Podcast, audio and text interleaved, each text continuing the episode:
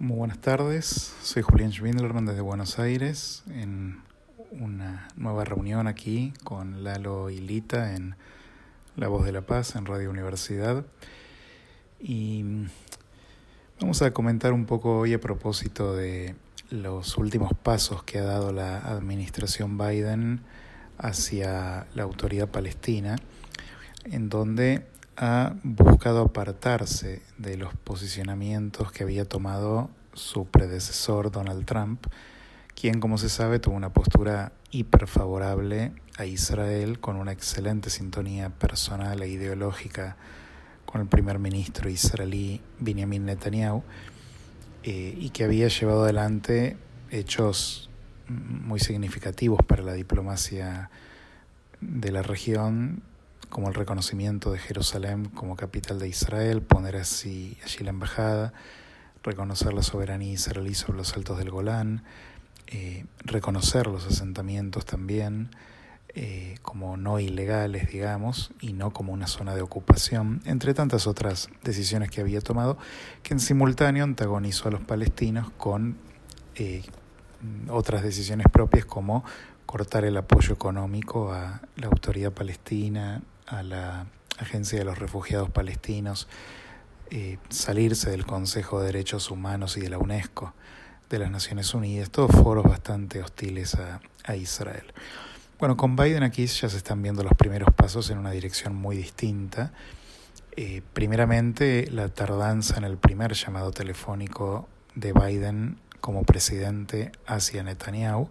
un aliado histórico, ¿no? Eh, Israel como país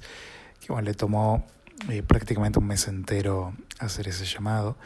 generando una gran especulación. Ahora se ha anunciado que va a reincorporar la ayuda económica a los palestinos en el orden de 75 millones de dólares. Esto aparentemente incluye 15 millones o, o son adicionales, no, no queda claro todavía con la información que emitió Estados Unidos para ayuda de, de lucha contra el COVID en Gaza y Cisjordania, eh,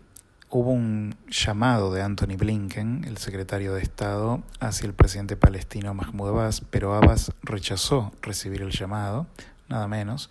pues consideró que por protocolo lo tenía que llamar el presidente de Estados Unidos y no el secretario de Estado. Eh, por otra parte, eh, la administración Biden decidió levantar las sanciones que Donald Trump había puesto sobre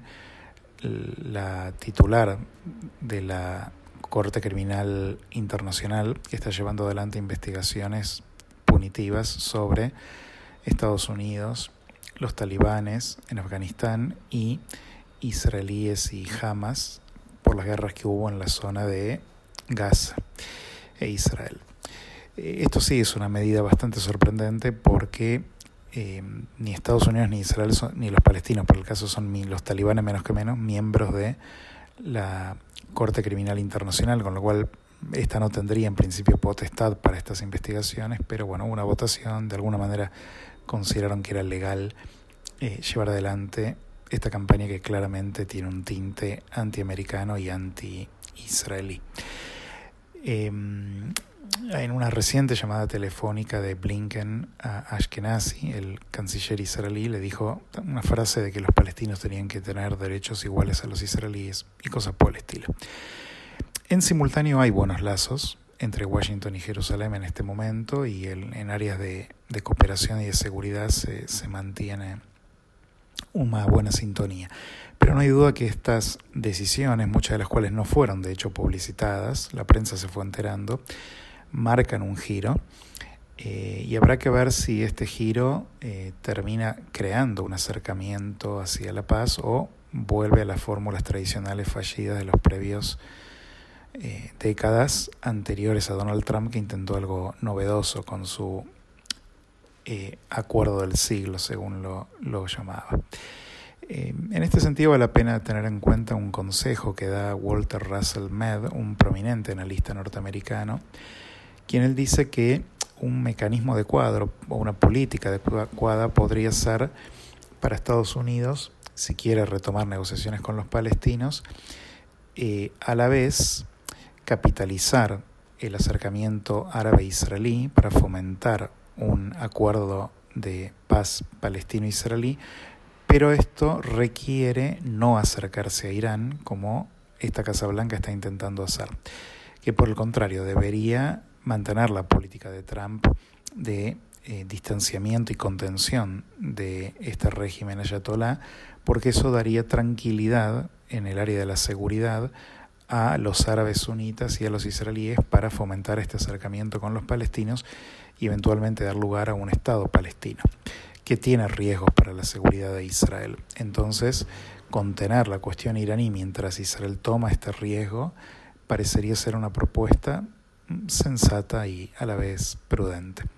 Si la Casa Blanca la va a tomar o no, habrá que ver. El feeling es que no, porque está intentando acercarse a Irán. Y este acercamiento con Irán va a generar, obviamente, como ya se sabe, mucha suspicacia en las naciones árabes sunitas y en Israel, lo cual eso no inclinaría la balanza a favor de concesiones